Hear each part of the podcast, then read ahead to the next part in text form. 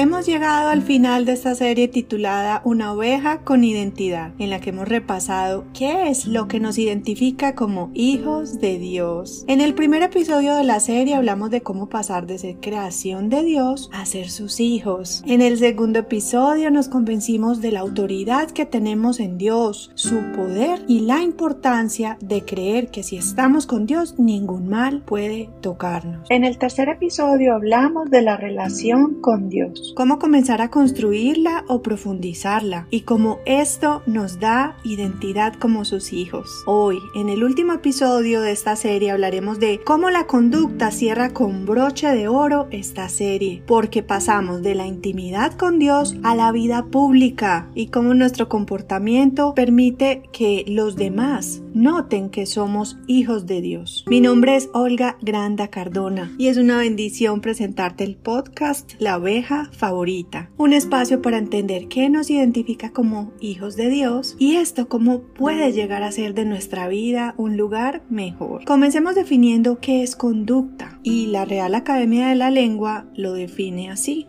es la manera con que las personas se comportan en su vida y acciones. Podemos entonces establecer que conducta es sinónimo de comportamiento, en la vida espiritual, como hijos de Dios, nuestros comportamientos y acciones lo evidencian, dan testimonio de cómo el Señor ha transformado nuestra vida, para vivir de acuerdo a lo que Jesús y toda la palabra de Dios nos enseñan. A propósito, nos encontramos en Colosenses capítulo 1 versículos del 9 al 10 lo siguiente. Por esto nosotros, desde el día que lo supimos, no hemos dejado de orar por ustedes y de pedir a Dios que los haga conocer plenamente su voluntad y les dé toda clase de sabiduría y entendimiento espiritual. Así podrán portarse como deben hacerlo los que son del Señor, haciendo siempre lo que a Él le agrada dando frutos de toda clase de buenas obras y creciendo en el conocimiento de Dios. Esta es una carta que le escribió el apóstol Pablo a los primeros creyentes de la ciudad de Colosas ubicada en Asia Menor, lo que actualmente es Turquía. Esta palabra nos resume cómo debemos portarnos los hijos de Dios, los que le pertenecemos.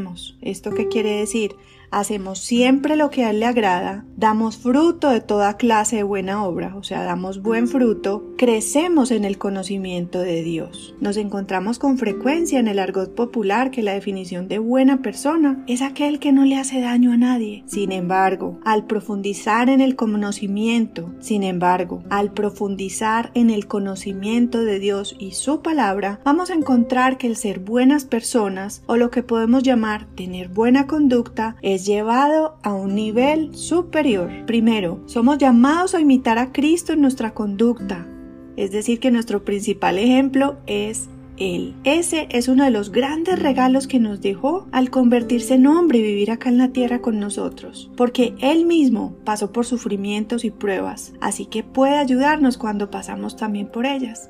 Nos encontramos en Hebreos 2.18 lo siguiente, debido a que Él mismo ha pasado por sufrimientos y pruebas, ahí se refiere a Jesús, puede ayudarnos cuando pasamos por pruebas. Segundo, la principal fuente de conocimiento es buscar con ahínco, con esmero, conocer mejor a nuestro Dios. Una de las formas en que se revela es a través de su palabra, por eso es tan importante leerla y meditarla cada día. Josué 1.8 nos dice lo siguiente, aquí le está hablando Dios a Josué cuando le estaba entregando ese rol tan importante de el pueblo de Israel. Él fue quien reemplazó a Moisés en este paso del pueblo de Israel a través del desierto y los ayudó, los lideró para llegar a la tierra prometida. Entonces aquí Dios mismo le está diciendo a Josué, estudia constantemente este libro de instrucción, medita en él de día y de noche para asegurarte de obedecer todo lo que allí está escrito. Solamente entonces prosperarás y te irá bien en todo lo que hagas. Tercero, reconocer la gobernanza de Dios en nuestra vida. Es decir, que nuestra vida ya no nos pertenece, le pertenece a Dios. Somos sus siervos, somos sus hijos. Al recibir a Cristo le entregamos el control de nuestra vida y necesitamos obedecerle, incluso cuando no entendemos sus mandatos. El resultado de la obediencia siempre es bendición. Si tú has aceptado a Cristo en tu corazón, eso te hace un hijo de Dios una hija de Dios. Y si deseas profundizar en la relación con Él, la invitación hoy es a que revisemos si nuestra conducta está siendo compatible con ese rol que ahora ostentamos que es ser sus hijos. Sería imposible resumir en un podcast todo lo que incluye portarse como aquellos que pertenecemos a Dios. Sin embargo, nos encontramos un pasaje bien, bien asombroso, que es Filipenses 4.8, en el que se nos enseña cuáles son las características de una conducta que agrada a Dios.